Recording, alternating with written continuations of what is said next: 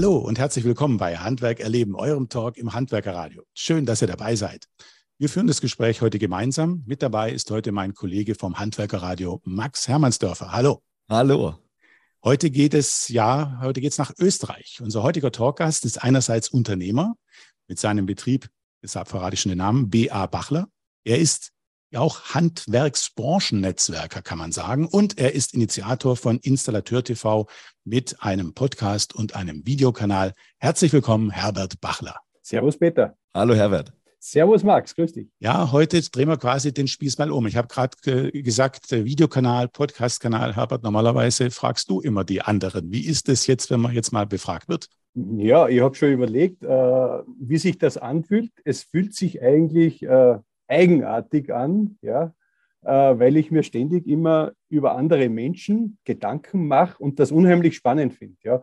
Deswegen bin ich gespannt, äh, was, was ihr aus mir heute rausholt. Ja. Vielleicht weiß ich es selber noch nicht. Ja, schauen wir mal. Am Anfang reden wir mal über Dialekte. Ähm, wir, wir alle, ich habe so einen leicht schwäbischen Einschlag, eine leicht schwäbische Intonation. Max Hermannsdorfer hat auch eine gewisse Koloration. Ich komme aus dem Allgäu, genau. Genau, und Herbert, du setzt ganz gezielt auf deine österreichische Sprache oder hast du schon überlegt, bei deinen Podcasts, die du machst, eine andere Tonfärbung zu nehmen? Du sagst, österreichisch ist es. Mhm. Äh, ja, ich muss sagen dazu, äh, ich habe ja eine Podcast-Ausbildung in Berlin gehabt und äh, auch äh, bin vom ORF-Mann, dem Oliver Zeisberger, gecoacht worden. Äh, und die Aussagen waren unterschiedlich. In Deutschland hat man immer gesagt, du musst Deutsch sprechen, da versteht man dich. Mein Coach aber hat gesagt, Herbert, äh, wenn du äh, unvergleichlich sein willst, dann redest du so, wie du redest. Ja. Und glaub mir eins, 95 Prozent der Deutschen verstehen auch Steirisch oder Österreichisch. Und so hast du deinen Podcast begonnen und deinen dein Videokanal begonnen, Installateur TV. Ja, wie, wie, wie kam es zu dieser Idee? Wie, wie bist du draufgekommen? Denn eigentlich machst du was ganz anderes. Da gehen wir nachher später noch drauf ein. Aber mhm. jetzt würde uns erstmal interessieren, wie kam es dazu? Wie, wie, wie läuft das? Ja, also in äh, meiner Vertriebsagenda, so wie ich es gehalten habe, war schon immer die Vernetzung total wichtig, sehr, sehr wichtig. Ich habe im Vorfeld ein Projekt äh, fast zehn Jahre lang gemacht in Österreich, nannte sich Installateurkalender. Da ging es um einen Kalender, ja, aber der Kalender war nur Mittel und Zweck, um die wichtigsten Player am Markt, sagen wir mal 150 Leute, jedes Jahr zusammenzubringen, ja, auch mit der Industrie zu kommunizieren, sei es jetzt am Dachstein in 3000 Meter oben oder in, in Wien im Justizgebäude oder auf einer Alm in Tirol. Ja. Und diese Kommunikation untereinander hat, nie, hat mich nie loslassen, weil eins ist heute nach wie vor geblieben, obwohl ich jetzt schon älter bin, weil sie Menschen und Freunde machen Geschäfte. Und dann hattest du plötzlich die Idee, ich fange an mit Installateur TV, dem Videokanal. Mhm. Und dann gleich kurz danach mit dem Podcast. Und das hast du ausgerichtet auf die Sanitär-, Heizungs-, Klimabranche. Ja, da muss man sagen, da ist ein bisschen äh, ein Vorspiel gewesen. Und zwar, äh, das Vorspiel war insofern, dass ich aus einem Spaßfaktor einmal sage, wir sind ja da in der Alpenregion, eine vegane Lederlos, äh, Lederhose, das heißt die lederlose Lederhose, äh, auf den Markt gebracht habe und die international bis LA gebraucht wurde. Ja, und dann, als es dann irgendwann einmal zu viel war, also wir waren ja auch in der Höhle der Löwen drinnen, wo du gemerkt hast, jetzt muss ich mich für was entscheiden. Ja, entweder gehst du die Modeschiene oder du bleibst bei dem, wo du dich auskennst. Und da habe ich gesagt, stopp. Ja, äh, ich habe dann gesagt, ich beende das Ganze, habe aber daraus sehr viel mitgenommen, was medial betrifft. Ich habe mir einfach gesagt, scheiß dir nichts, ja, auf Österreichisch gemacht, mach einfach deine Vernetzung anders wie die anderen und mach einfach Installateur TV, egal was Kritiker sagen und wir haben es getan. Der erste, also der, das ist der erste Podcast, äh, glaube ich, gewesen für den SAK-Bereich. Also ich glaube, du warst der allererste, ja. oder? Also vom Installateur TV, vom Bildformat waren wir die ersten, vor allem die live übertragen haben, die live reingestreamt haben. Ich weiß noch, viele haben Angst gehabt, überhaupt, jetzt ist jetzt nicht auf Deutschland extrem bezogen, aber in Deutschland will man ja alles perfekt haben, dass ja keine Fehler sind. Und im Livestream hatte man da sehr viel Angst, sich vor der Kamera zu positionieren. Man könnte ja was falsch sagen. Äh, aber am Ende war es dann so, dass man gesagt hat, wichtig ist, dass man authentisch ist. Und äh, vom Podcast selber, ja, wir waren um einen Tag einem anderen Podcast, den es gibt, äh, meines Wissens noch, will nichts Falsches sagen, von den Heizungsbauern aus Leidenschaft, die einen großartigen Podcast haben, den Nice to Know. Aber wir waren einen Tag früher. Was meinst du, du bist sowohl vor der Kamera als auch dann vor dem Mikrofon, Podcast und Video sind ja doch zwei unterschiedliche Medien, die man auch anders angehen muss. Hast du irgendwo eine, eine Präferenz? Äh, macht dir das eine mehr Spaß als das andere oder sind das beides für dich große Herausforderungen, die du einfach gerne bewältigst? Hm.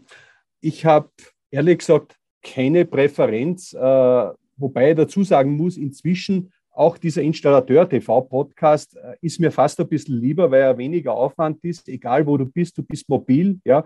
Und ich liebe es, aus dem Standard mit Leuten zu sprechen. Also jetzt nicht, ich habe ja auch Menschen schon gehabt, die wollten jede Frage wissen, aber da bin ich der falsche Ansprechpartner. Ich habe sowas zweimal gemacht.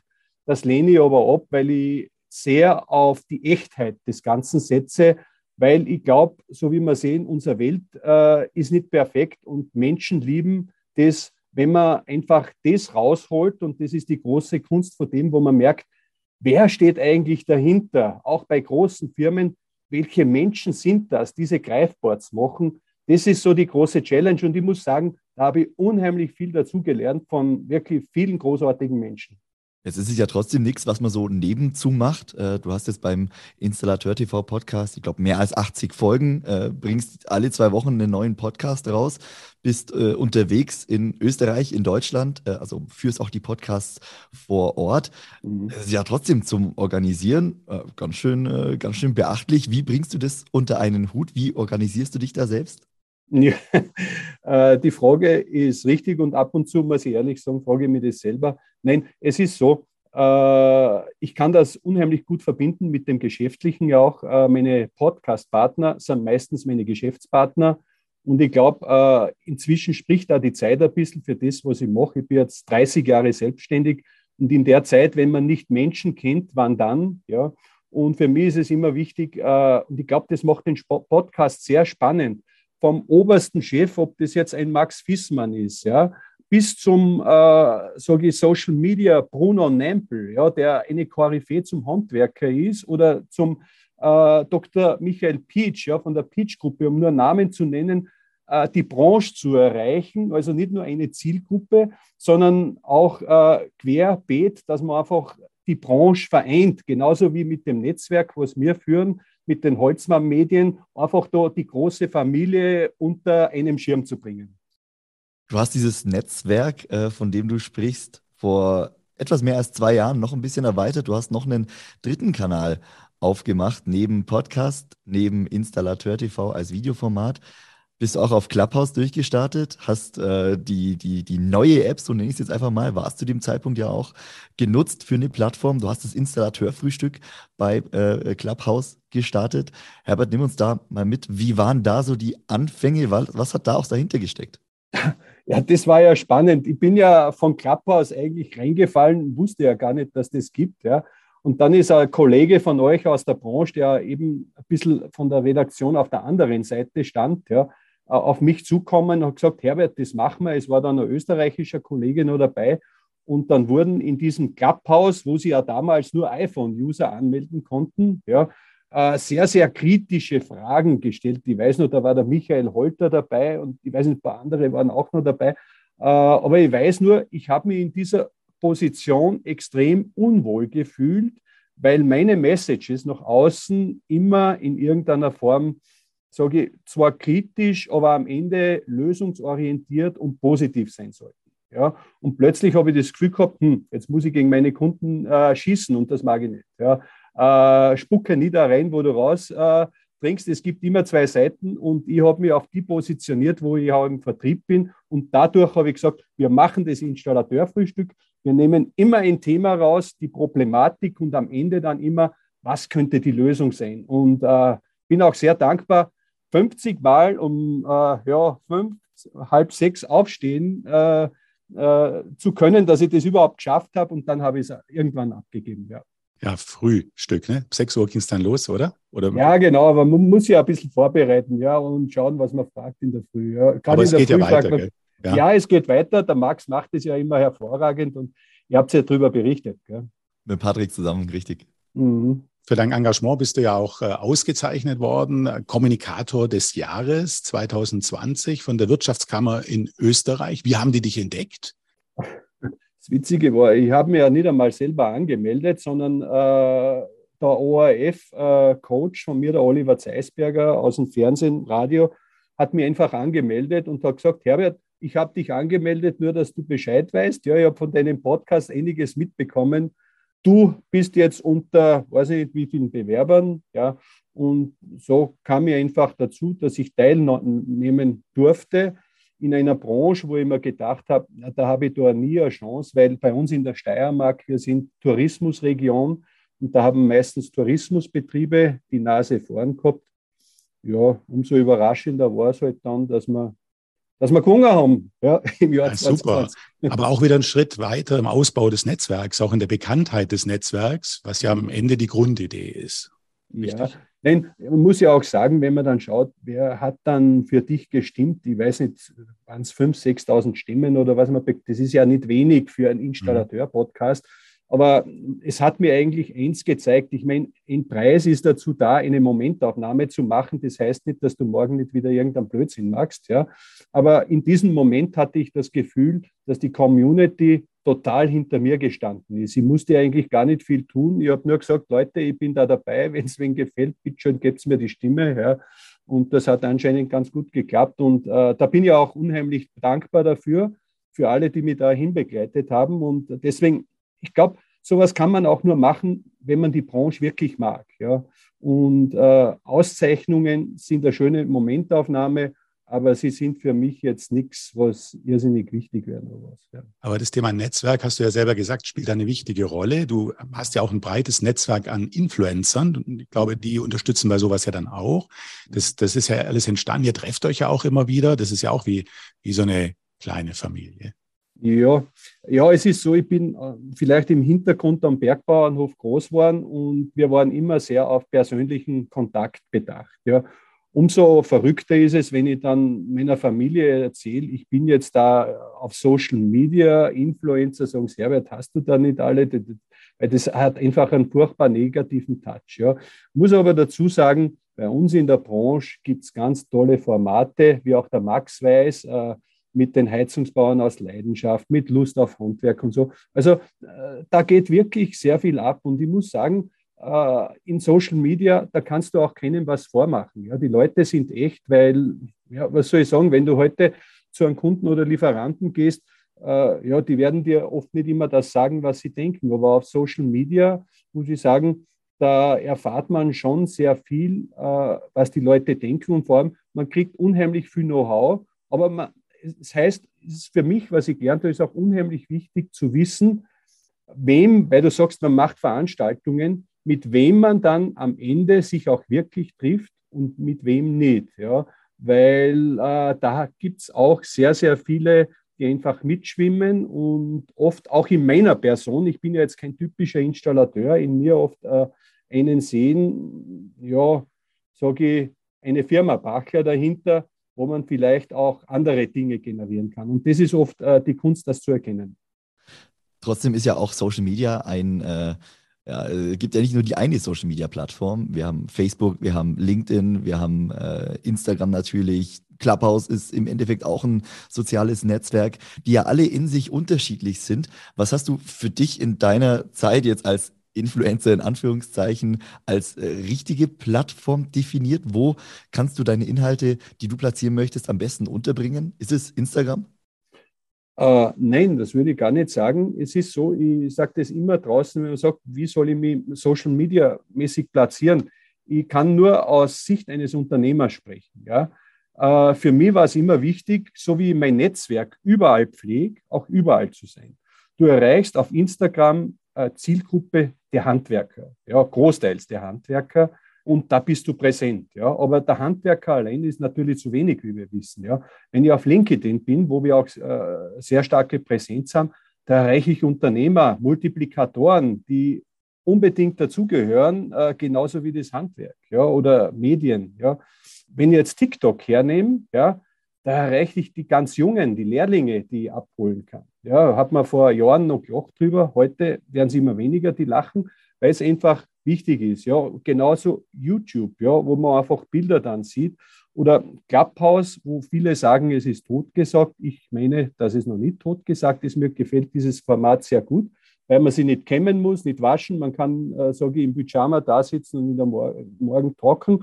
Und da spricht man wieder mit Heizungsbauern, mit allen, mit Messeverantwortlichen. Von der ISH bis zur Welser Messe haben wir alle dabei gehabt oder der Expo. Man diskutiert quer durch die Branche. Darum sage ich, es ist wie auf dem Klavier. Es ist wichtig, mehrere Tasten zu spielen, um möglichst breit erreicht zu werden. Es ist aber auch wichtig, was du in welchen Kanälen von dir gibst. Aber wenn du jetzt einem, einem Handwerksunternehmer einen Tipp geben würdest, der ja meistens ein etwas geringeres Zeitbudget hat, mhm. ähm, weil er ja doch viel auch äh, draußen ist und installiert und sich sagt, Mensch, das muss ich jetzt auch noch machen. Äh, worauf sollte der setzen? Welcher, welcher Kanal glaubst du ist für einen Handwerksunternehmer der richtige? Also die Frage, Peter, heute für sehr, sehr wichtig, hatten wir auch im Installateurfrühstück schon. Der erste Kanal, den ich noch gar nicht angesprochen habe, ist die eigene Homepage. Das ist auch Digitalisierung, weil der Handwerker generell mit dem äh, Nachwuchsproblem oder mit Handwerkern kämpft. Und wenn junge Leute auf Handwerksbetrieben auf deren Homepage sie als erstes erkundigen, das ist die Visitenkarte, und man findet da oft wirklich was Verstaubtes, was Nichtsagendes, ohne irgendeinen Link für Social Media vor, dann ist er meistens schon draußen. Das heißt, der Staat ist wirklich vor der Haustür mit der eigenen Homepage. Ja, und dann sage ich, es ist ja nichts am Muss. Man kann sich ja mal unverbindlich anmelden und sich einmal mit ein paar vernetzen, aber einfach es zu tun. Ja. Und gerade wenn viel Arbeit ist, denke ich, man muss präsent sein und ich kann nur sagen, der erste Schritt ist die eigene Homepage. Und dann vielleicht Instagram und äh, je nachdem halt, ne? Einfach mal schauen, was, was, was, was man noch so selber leisten kann, was zur Zielgruppe dann passt. Das ist ja deine generelle ja, Aussage, immer gucken, was will ich erreichen. Genau. Es ist auch zum Beispiel ein Riesenunterschied, ob ich jetzt bei den Heizungsbauern aus Leidenschaft bin, auf Facebook, auf einer Facebook-Community, ja, oder auf Instagram. Weil bei den Heizungsbauern aus Leidenschaft ist es halt so, da wird sehr viel kommentiert, ja, da werden auch oft sehr negative Beiträge gebracht, wie Facebook eher, das ist jetzt nicht von mir, generell eher sage ich, negativ aufgebaut ist. Deswegen bedarf es auch dort ganz vieler Administratoren, die dort sind, auch, auch der Patrick Stimple, dass man da das Niveau hält. Ja. Während Instagram, deswegen bin ich sehr auf, gerne auf Instagram, äh, sehr, sehr positiv äh, programmiert ist und in schnellen Bildern einfach äh, das wiedergibt, äh, was man gerade hat. Ja. Und für mich in der Branche würde ich mir überhaupt wünschen, ein eigenes TikTok für das SAK-Handwerk, dass man einfach sehr schnell zu äh, Informationen kommt. Äh, Wäre zum Beispiel Input für jeden Messeveranstalter, äh, haben wir auch oft diskutiert, in unseren äh, Frühstücken ein TikTok äh, für Unternehmen zu machen, um wirklich schnell Informationen zu bekommen. Ja, eine schöne Idee. Jetzt machen wir dann, dann noch mal einen Schwenk. Jetzt gehen wir doch noch mal zurück auf deinen früheren Bergbauernhof, weg von mhm. allem Social Media mhm. und schauen einfach mal, wie du da aufgewachsen bist und zur Schule gegangen bist und äh, ja, welchen Weg du dann genommen hast, ähm, so dass wir das ein bisschen einordnen können, wie du heute dann zu all deinen Aktivitäten gekommen bist. Hm. Vielleicht kannst du es ein bisschen erzählen. Was hast du gemacht? Was hast du eine Ausbildung gemacht? Wie, wie war dein Weg? Ja, mei. Also groß geworden äh, bin ich am Mitterberg, also beim Wundersamer Das ist äh, äh, tatsächlich ein Bergbauernhof in fast 1000 Meter Höhe oben. Äh, wir sind sieben Kinder gewesen. Ein Bruder ist leider verstorben. Ich war der Älteste. Und daheim hat die Mama gesagt zu mir, der Älteste, er ist ein bisschen schmal und hat nicht so viel Kraft, der wird Priester, der muss Pfarrer werden. Das war damals ein Privileg. Gell? Und äh, seinerzeit war es tatsächlich nur so, dass wir zur Schule im Schnee runtergegangen sind, raufgegangen sind, so wie man sich vorstellt, idyllisch, ja, und Ding. Äh, wir haben bescheiden gelebt, aber es war wirklich eine Zeit, die ich nicht missen wollte. Wir sind auch teilweise mit den Milchkannen, mit der Milch, wenn es getan hat, ins Tal runtergefahren. Also wirklich, heute würde man sagen, ein Event. Ja. Und wenn es gar nicht mehr gegangen ist, wenn der Schneepflug nicht mehr gekommen ist, sind wir mit den Skiern runtergefahren. Ja. Ja, äh, weiter ist halt dann gegangen nach der Volksschule ins äh, Stiftsgymnasium Admont, ins Kloster. Ja, und dort äh, habe ich studieren dürfen und hätte dort äh, in der Tat Priester werden sollen. Und äh, ja, ich habe mich dann schon ein bisschen umgeschaut und man denkt, ja, eigentlich schon ein bisschen blöd. Fesche Dirndler gibt es. Hey, ja, was soll ich, wie komme ich aus dieser Nummer raus? Ja, ja na, äh, was dann am Ende dann halt so war, dass ich dann nach fünf Jahren äh, mein Studium dort abgebrochen habe. Ja, also ich bin ein typischer Abbrecher, wenn man das so will. Und meinen Eltern gesagt habe, das ist für mich nichts. Aber einfach, weil das nicht meine Vision war. Okay? Und äh, dann war das einmal eine große Enttäuschung für meine Eltern, weil sie hatten mir ja schon den Bischof und allen vorgestellt und so. Also man kann sich das heute gar nicht mehr vorstellen. Ja, weil es war so. Ja. Und äh, dann hat halt meine Mama geschaut, dass ich ins Büro komme, weil das könnte ich ja schaffen, im Büro keine schweren Arbeiten, bla bla bla. Und bin dann bei einer Fertigbetonfirma gelandet, die Fertigbeton produziert hat. Habe dort meine Lehrzeit als Bürokaufmann gemacht. Ja. Und bin danach, nach dem Bundesheer, zu einem Installateur gekommen. Und damit hat dann mein Leben mit Rohren, Heizungen etc. begonnen. Und wie ging es dann weiter? Du bist ja dann Unternehmer geworden irgendwann. Mhm, mhm. Hast ja deinen, deinen eigenen Betrieb gegründet. Mhm. Vielleicht muss ich eins dazu sagen, bevor ich als Unternehmer komme.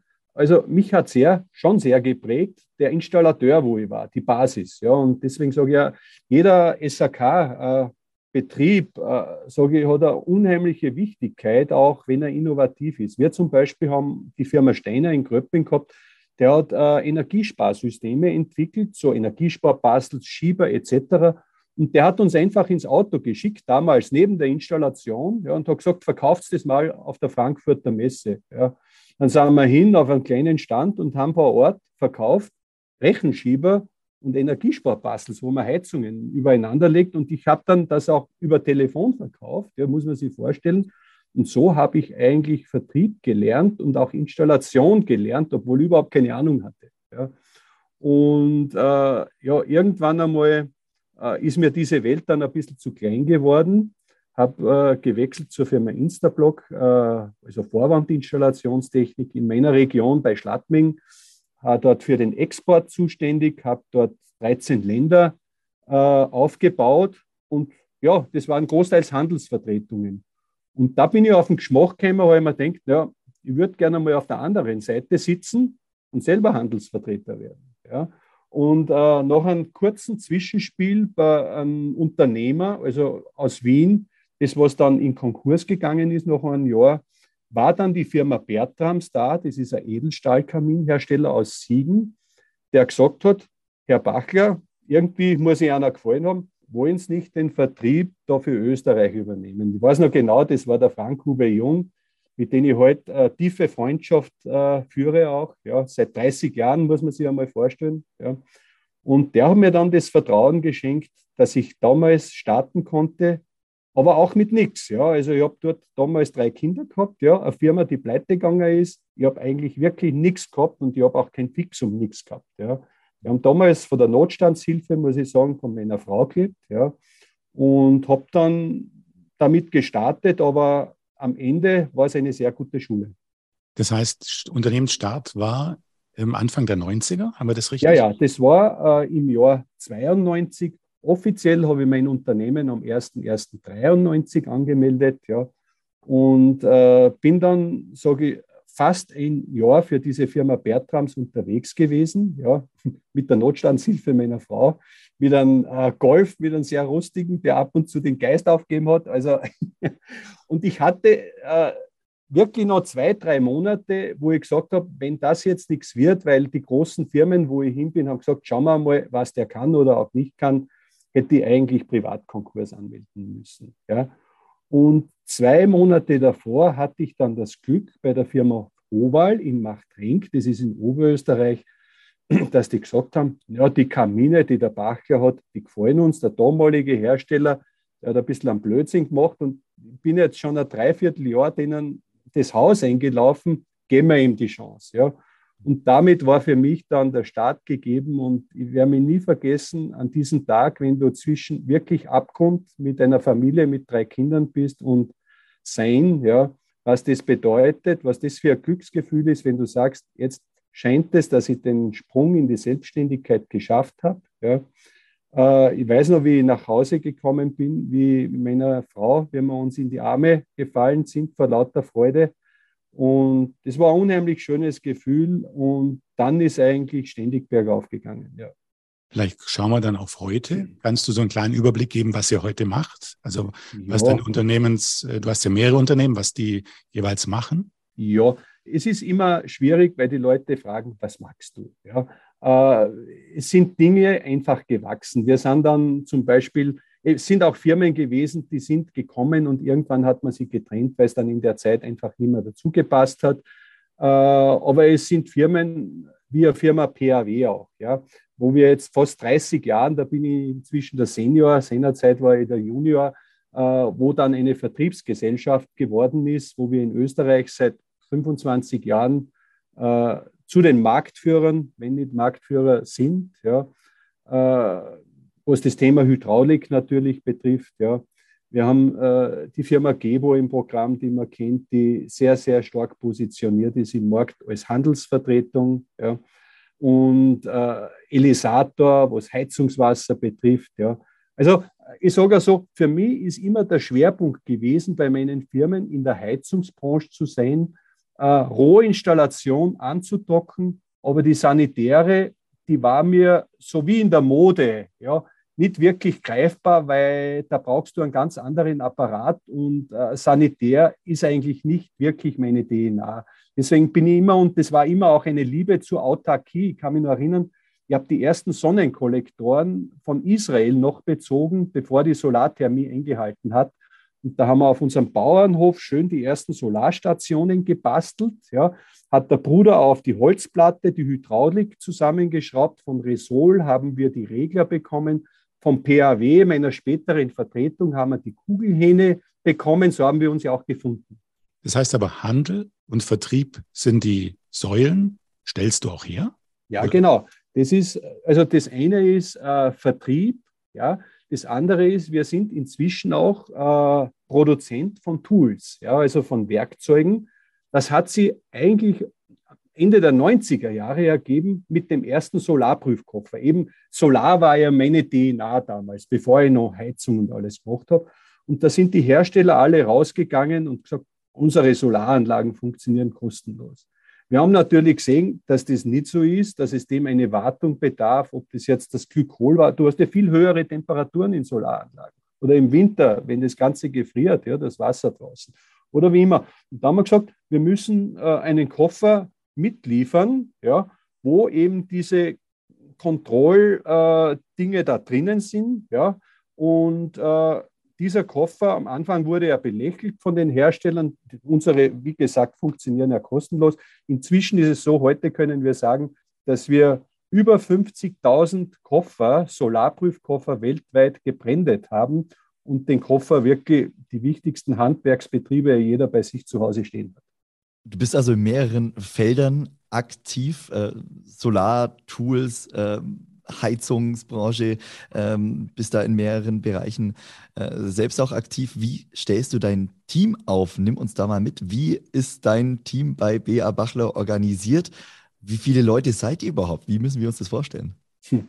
Äh, ja, ich sage immer, mein Konzern besteht äh, aus, inzwischen sind es sieben Leute, ja, der achte ist gerade weg, kommt dann aber wieder. Ja, kurz Zeit einmal ausgeschaltet, wir sind sieben. Ja. Wobei man sagen muss, uh, der Little Tool Company, mit denen wir jetzt unterwegs sind, wo er gesprochen hat, hat inzwischen über 40 Produkte.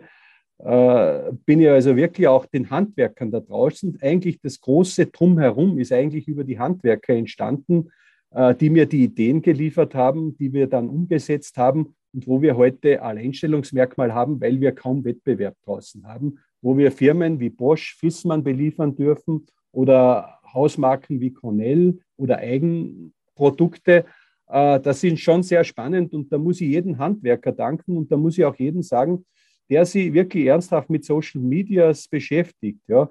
Ich sage immer, meine Ingenieure sind da draußen, die sagen mir echt, was passt oder nicht. Ja. Das ist das eine. Und zum anderen, was äh, meine Vertretungen bzw. Vertriebsfirma betrifft, habe ich äh, jeweils einen Zuständigen, der am österreichischen Markt, der ja sehr überschaubar ist, mit seinen Händlern rausfährt und sehr optimiert arbeitet. Man darf aber nicht vergessen, im Hintergrund mit den Unternehmen, die in Deutschland sind, die ja teilweise Hunderte oder Tausende Mitarbeiter haben, dass wir die als erweiterten äh, Part eben haben, wenn Probleme, Fragen, Schulungen sind, die da einzubinden. Mit einem Wort, auch hier versuchen wir sehr effektiv und mit einem guten Netzwerk äh, die Kunden hier zu betreuen.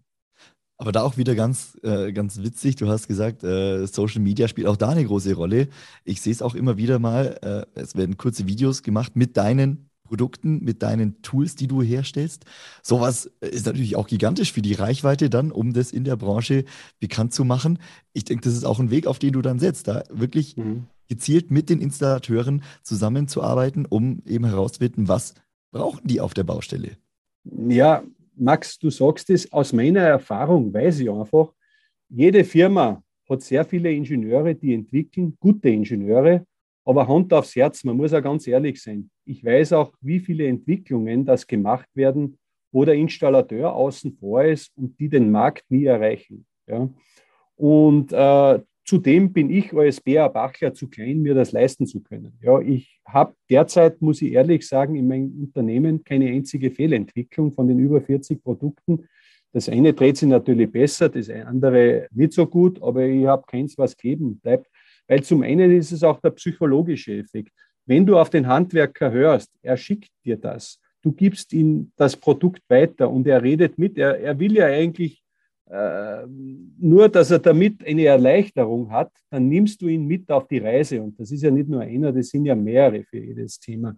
Und wenn dann das Produkt auf die Welt kommt, und das ist das, der Unterschied, hast du den über Social Media mitgenommen auf die Reise. Das heißt, im Innerlichen hat er das Gefühl, das ist nicht nur dem Bachler sein Baby, dieses Baby gehört uns allen. Ja.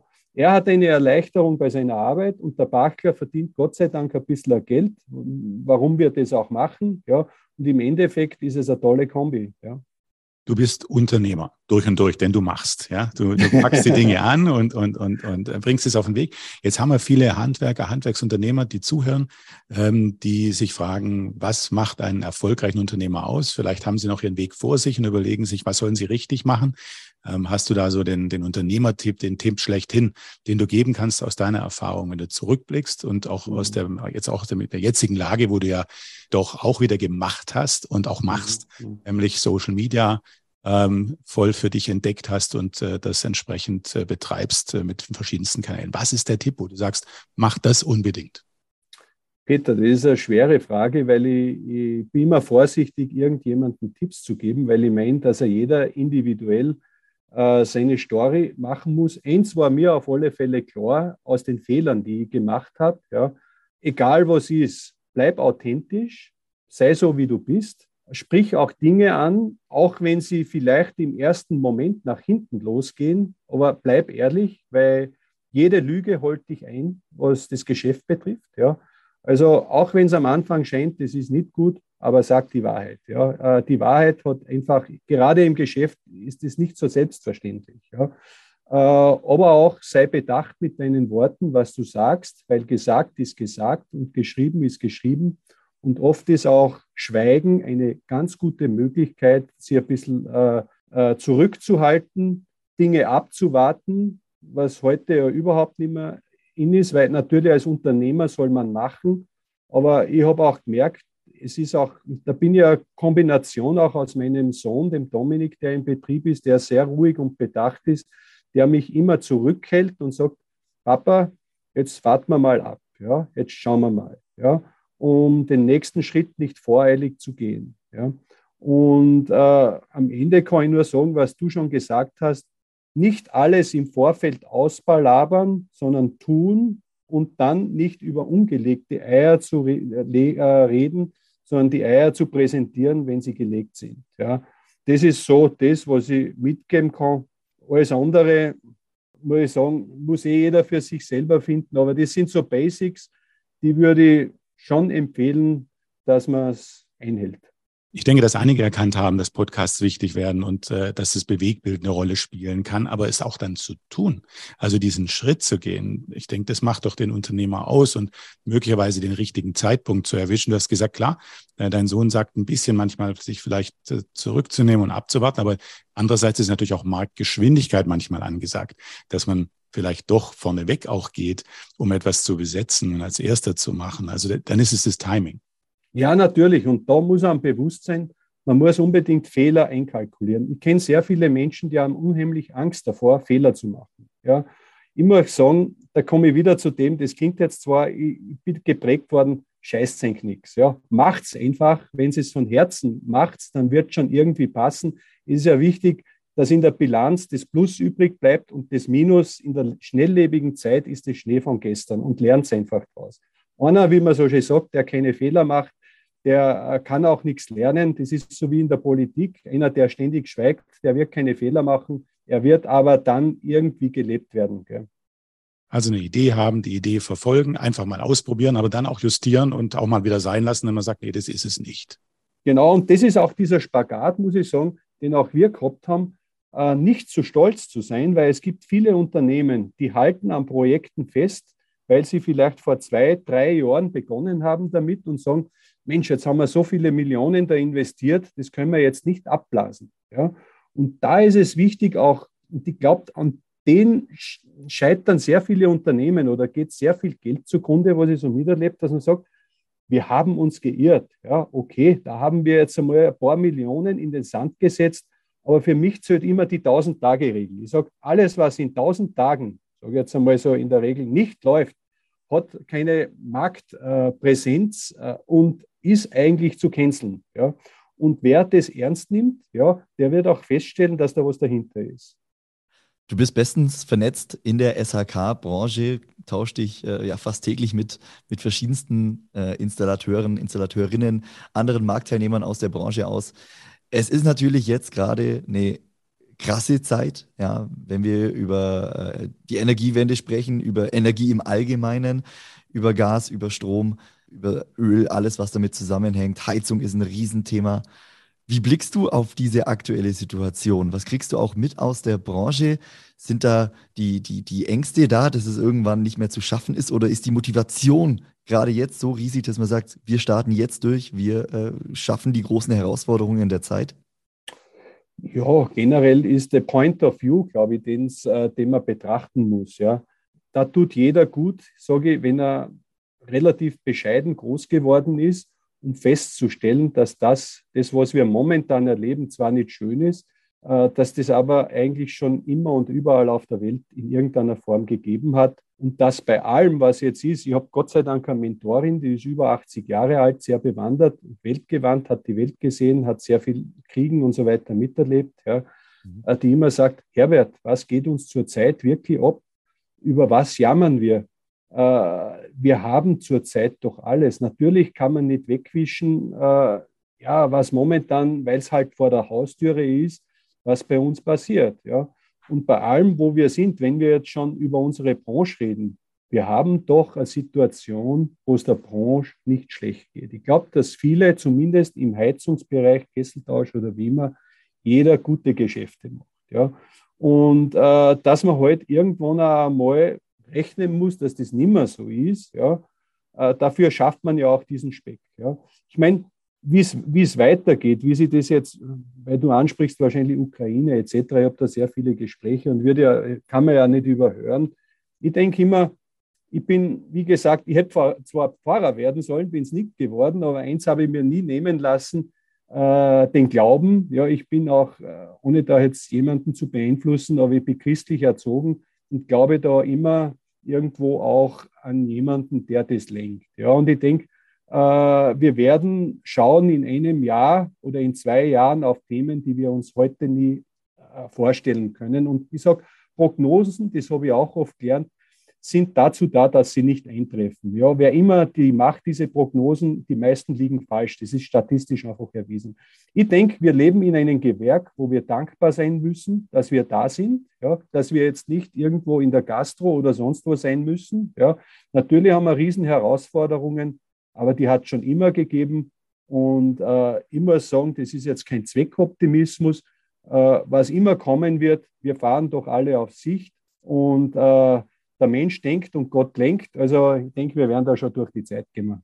Ja, die Phase bietet ja auch Chancen. Also Krisen bieten ja auch mal Chancen. Ich glaube, du selbst hast doch deine Tool Company auch in der Krise gegründet, oder? Habe ich das Natürlich. falsch Natürlich. Also wir haben eigentlich, muss ich sagen, von nicht null, aber von 100 auf, weiß ich nicht, wir haben also wirklich ein äh, tolles Unternehmen gestartet aus der Krise heraus. Ja, weil eben nicht so viel raus konnte, konnten wir sehr viele Ideen intern entwickeln.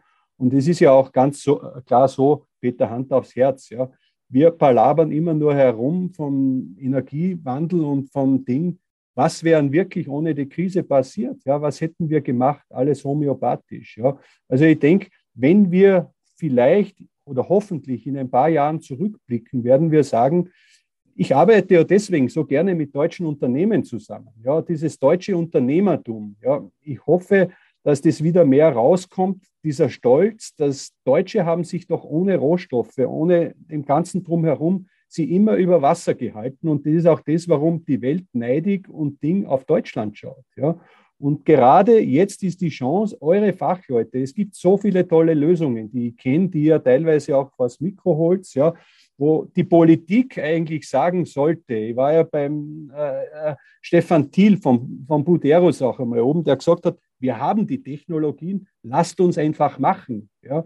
Und äh, so ist es. Also ich hoffe und bin überzeugt davon, dass aus dieser Situation tolle Technologien, sei es jetzt Brennstoffzelle, Wasserstoff, es gibt in Berlin ein großartiges Unternehmen, es tut sich so viel in der Branche, wo wir am Ende sagen müssen, wir sind schneller durch diesen Klimawandel durchgekommen, weil wir einfach in einer Krise waren, wie im Leben jetzt auch. Ja, als wie wenn alles so mit, ja, morgen auf die andere Seite der Welt ist ja wurscht und Ding.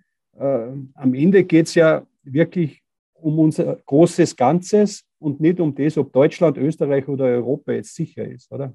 Herbert, erstmal vielen Dank bis hierher. Wir haben jetzt noch ein paar persönliche Fragen, ein paar kürzere Fragen auch, auch mit der Bitte, da vielleicht kompakt drauf zu antworten. Mir fällt auf, dass du immer wieder, wenn du postest, immer mal wieder einen Post hast aus den Bergen. Und ich verstehe es jetzt mit diesem Gespräch ein bisschen besser, weil ich jetzt weiß, dass du natürlich auf einem Bergbauernhof aufgewachsen bist und das prägt natürlich irgendwo. Deswegen ist die Frage wahrscheinlich schon äh, hinfällig, wenn ich dich frage, was machst du denn an freien Tagen? Vermutlich zieht es dich in die Berge. Auf jeden Fall ist es so, dass du deine Gäste, deinen Gästen oft die Berge zeigst. Das beobachte ich zumindest. Liege ich da richtig? Das mache ich gerne, das mache ich auch dankbar. Äh, dass ich in dieser Region leben darf. Und ich muss ehrlich sagen, für mich ist jeder Urlaub, den ich fahren, irgendwo hinfahren muss, äh, eigentlich nicht nötig, weil ich jedes Wochenende Urlaub mitten in meiner schönen Region habe. Und wir haben eine gesunde Luft, die ist ein unheimlicher Wert. Und ja, ich bin gerne auf den Bergen und da hole ich mir auch die Kraft, da resette ich down und wir haben alles, was wir brauchen. Ja. Du hast äh, vorhin angesprochen, du hast eine äh, Mentorin, die, äh, mit der du viel, viel sprichst, die dich äh, auch immer wieder also auf, auf dem Boden ein bisschen zurückholt. Ist das dein Vorbild? Wer ist diese Mentorin? Kannst du darüber oder willst du darüber näher was erzählen? ja, das kann ich. Äh, ja, ich muss sagen, äh, ich habe eine Mentorin nach meiner Scheidung, die ich leider hatte und die mich eigentlich aus dem Nichts aufgeklappt hat, sagt man bei uns. Also ich war wirklich mit allem ganz, ganz unten, auch mit meinem Unternehmen und mental. Und wir haben uns über eine Hundefreundschaft kennengelernt. Sie ist inzwischen 83 Jahre. Ja. Und wir sehen uns fast täglich. Ja. Und äh, muss ehrlich sagen, von der habe ich sehr, sehr viel gelernt. Die hat, Güde heißt sie, die hat die Welt gesehen, ist aus Deutschland. Ja. Und äh, hat sehr viel miterlebt und hat mich durch diese schwierige Zeit geführt. Ja, also sie ist eigentlich, wo ich sage, generell äh, ältere oder alte Menschen äh, geben dir oft die Realität wieder. Ja. Ich habe großen Respekt vor älteren Menschen, weil du von denen, von der Geschichte her, sehr viel lernen kannst. Und meine Güte, wie ich sage, die ist eigentlich mein Engel, den ich hoffentlich noch sehr, sehr lange da habe. Gibt es auch einen Ort, eine Art Lieblingsort, den du hast oder eine Art Kraftort, eine Energiequelle, wo du, wo du hingehst, den du, den du uns verraten magst? Natürlich die Frage, ob du das überhaupt sagen willst. gibt es sowas? Ja, natürlich. Das ist der Wundersamer Hof, dort wo ich daheim bin. Ja, das ist ein Plateau.